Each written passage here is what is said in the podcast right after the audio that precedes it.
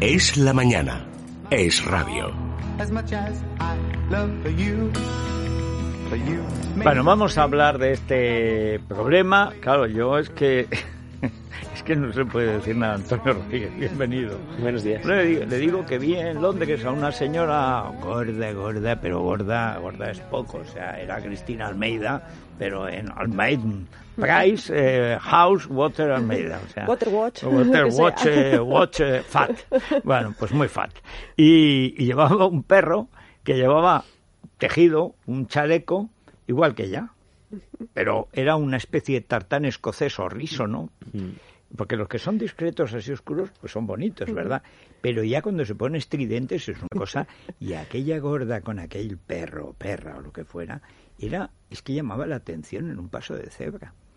Inmediatamente sabes lo que ha hecho Lola. ¡Ay, qué idea más buena para Lobezno! A mí me hace mucha gracia ir igual que él. No, claro, pero ya le quería ver de Rolling.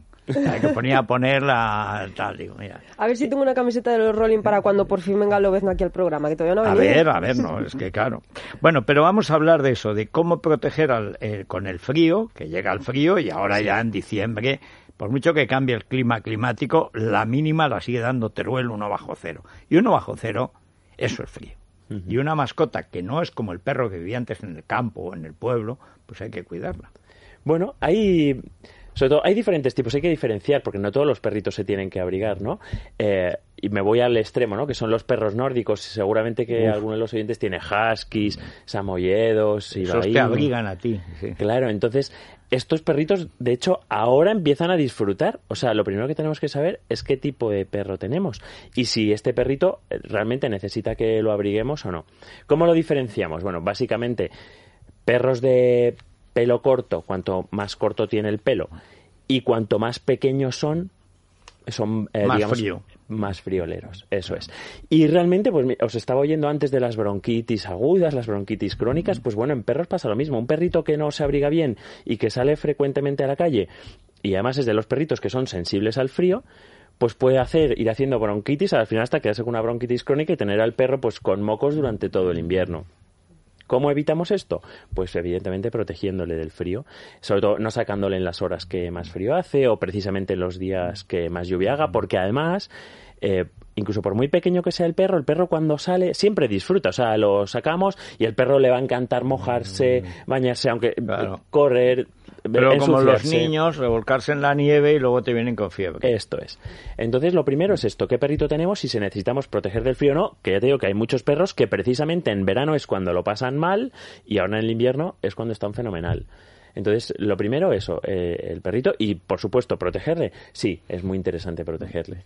Claro, el jersey aquí ya es lo que decíamos, ya no es solo una moda, no es el ponerle a juego como nosotros, es protegerle, porque además se vea que estos que son pequeñitos, muchas veces en cuanto le sacas al frío empiezan a tiritar. O sea, ellos mismos te lo están Sí, diciendo. Y notan mucho. Y además se nota mucho, fíjate, peor que el frío, yo siempre digo que es peor los cambios repentinos. O sea, que tú estés en casa a 25 grados y de repente salgas fuera y fuera haga pues eso, 1, 2 grados o 0 grados. Entonces, ese cambio, ese choque térmico de repente, aunque sea incluso un perro de los que aguantan el frío, ese choque de repente de estar eh, calentito en casa al lado del radiador, tumbar en un radiador, que además a los perros, no sé si el tuyo lo hace, pero la mayoría se, siempre se acurrucan ahí al lado de los radiadores o tal, sitios de casa calentitos, cuando salen, pa, el choque térmico de repente siempre les va mal. Entonces, pues, eh, sobre todo en perritos pequeños, es, es muy interesante abrigarles un poco, incluso aunque luego cuando ya empiecen a correr un poco más y sabes que luego jadean se puede quitar, pero sí que por lo menos el, el frío de repente no, no Vale, les ¿Y coja. qué le pones? Que se, se venden cosas, se venden Bueno. atuendos, hay moda cánica, moda Pero cani, alu- cánidos. alucinarías. Si tienen sí. hasta armarios para guardarles la ropa. Yo cada dos años voy eh, a una feria en, en Nuremberg, en Alemania. Es una feria que es la, la feria por, por excelencia de Europa de, de productos para mascota ¿no? y de empresas que, que nos dedicamos a, a- a cuestiones relacionadas con las mascotas. Pues es increíble cada año cómo proliferan. eh, más empresas, incluso yo me, me llama la atención porque también son muchas empresas asiáticas, igual que bueno, donde se hacen todos los textiles nuestros, Claro, ¿no? claro. pero espectacular, con unos stand, pero que alucinas, y con moda, o sea, que, que te marcan ahí, pero es que ya hay moda de primavera, de Ah. verano, Bueno, y hasta de desfiles perrunos que van desfilando con la ropita. y además, espectacular. Mm. Bueno, y ta- entonces hay perros de Victoria Secret, de Dogs Con las Victoria. Secret. Sí, sí. Sí. Todavía creo que no hemos llegado a ese nivel. Bueno, ¿y, ¿y qué se ponen los perros? O sea, que porque hemos visto algunas cosas raras, pero lo normal que se pone, Bueno. una especie de chaleco para el cuerpo. ¿o Sí, eh, chalecos adaptados que además van por tallas, que tienen su tallaje igual. Y, y luego también hay especial para lluvia y también chalecos impermeables. Eh, Eso es muy práctico luego también a la hora ya como dueño para no tener que llegar a casa con un y- perro y totalmente mojado. secarlo Claro, y- encima hay que sacarlo, que te ahorra Sí, sí. tal. Y el perro con impermeable también con gorro. Y con gorro también. Lo que pasa es que no todos lo aguantan, eso sí que es verdad. O sea, tú se lo pones ahí, se lo Eso intentas te iba a que- decir, porque empieza el perro a Sí, moverse y... sí, es más estético, ¿no? Que, o sea, al final le dura poco. Pero sí, sí, lo hay, co- hay con su gorrito y todo, sí, sí. A mí hay una cosa que me parece cruel y no sé si es necesario, que son las zapatillas para perros. Además de primero hay muchísimos vídeos que les ponen por primera vez las zapatillas, no pueden andar. Pero o sea, zapatillas es- para qué, para estar en casa leyendo No, un para libro. salir a pasear. No, pasear, pasear. Ah, para pasear. Sí, unas como unas zapatillitas pequeñitas, más como patucos. Sí, son como patucos y, y además de hecho se utiliza mucho porque, eh, sobre todo en perros que no están muy acostumbrados a andar y de repente le vas a pegar una buena caminata. Entonces mm, ellos sus almohadillas se tienen que acostumbrar, Entonces, sabemos que tienen las almohadillas, pero es como, bueno, pues que igual que alguien no está acostumbrado a trabajar en el campo y de repente se va un día y se va, pues es mejor Pues que te pongas guantes porque te pues vas a hacer callos. callos, Pues es exactamente lo mismo, hasta que hacen callos eh, hay perritos que se les ponen y se utiliza mucho también, fíjate, esto es más ya para el verano, pero para las espigas del campo, porque hay perritos Que se clavan. mm, se- sobre todo de pelo largo en las patas, que, que se clavan. Bueno, y aparte, fíjate, el león de Androcles. Bueno, así se hizo famoso Androcles, quitándole la espina a un león. Yo recuerdo de niño que leía esa fábula y me maravillaba. Y iba un león que estaba ah, fiero y se comía a todo el mundo y tal. Y llega Androcles. Un momento. Entonces va al león, coge la pata y le quita una espina. Y el león dijo, gracias Androcles. Sea, Y se desde manso. luego el león siempre fue el amigo de Androcles. A ver quién le tosía a Androcles yendo, llevando un león de animal de compañía. O sea, pero Antonio, bueno, Y, y si nuestro perro, con todas las precauciones, se ha acatarrado, ¿cómo, ¿qué síntomas son? ¿Cómo vemos si está malito? Bueno, son súper parecidos a las personas. Verás, hay muchos virus que llegan precisamente cuando se mete el frío.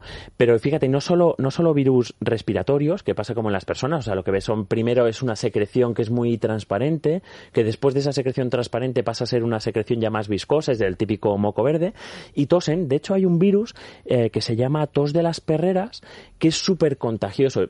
Se llama tos de las perreras porque en las perreras, en cuanto hay un perro que lo tiene, ya em, lo tienen todos. Y es muy típico cuando sacamos al perrito en los parques y tal.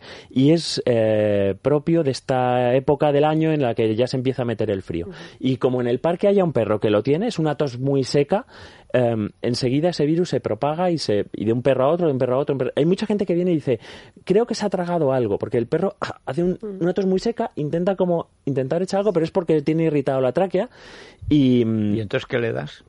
bueno, se le pone un tratamiento que básicamente es un Nosotros virus. aquí tomamos, hacemos gargas con resorborina, es una cosa muy fría que suaviza. Ujú. ¿Por qué no pruebas la- esto para el perro? Es Es, que un suavizante. ¿cómo le- cómo le explicamos Bueno, es igual, se lo traga, pero como es dulce, Sí. si te lo tragas, te suaviza igual y además está bueno.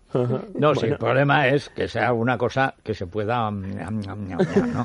O sea, pero- Que le guste, si no- Pero claro, pero como es una cosa muy melosa, se pega, yo creo que mal no le va a hacer al perro. Bueno, si es dulce, las cosas dulces a los perros no le van del todo Hombre, bien. pero es un antiséptico también, tiene para cauterizar un poco si ya tiene eso irritado. Mm. Le viene bien, es como un poco de aloe, digamos, pero más dulce. Ajá.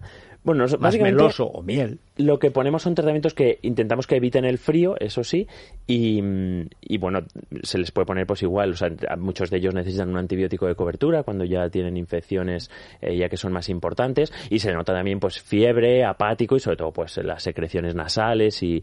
y, Y llora los ojos. Sí, ojos llorosos y, y la fiebre que se le nota un montón a los perritos. Y ese es en el caso de los perros, pero también los gatos o las aves también tienen problemas en invierno. Pues sí, es, es muy importante porque de hecho hay algunos animales que con, están acostumbrados al frío y con frío hibernan, como por ejemplo, si algún oyente tiene tortugas de tierra. Fíjate, es curioso, pero por ejemplo las tortugas en muchos reptiles que son endémicos de la península ibérica necesitan hibernar. O sea, hay reptiles que necesitan que llegue el frío. Por ejemplo, una tortuga. Las tortugas que viven en la península ibérica, si no hibernan, la primavera siguiente no pueden criar. O sea que hay animales que necesitan esa etapa de frío y esa etapa de hibernación.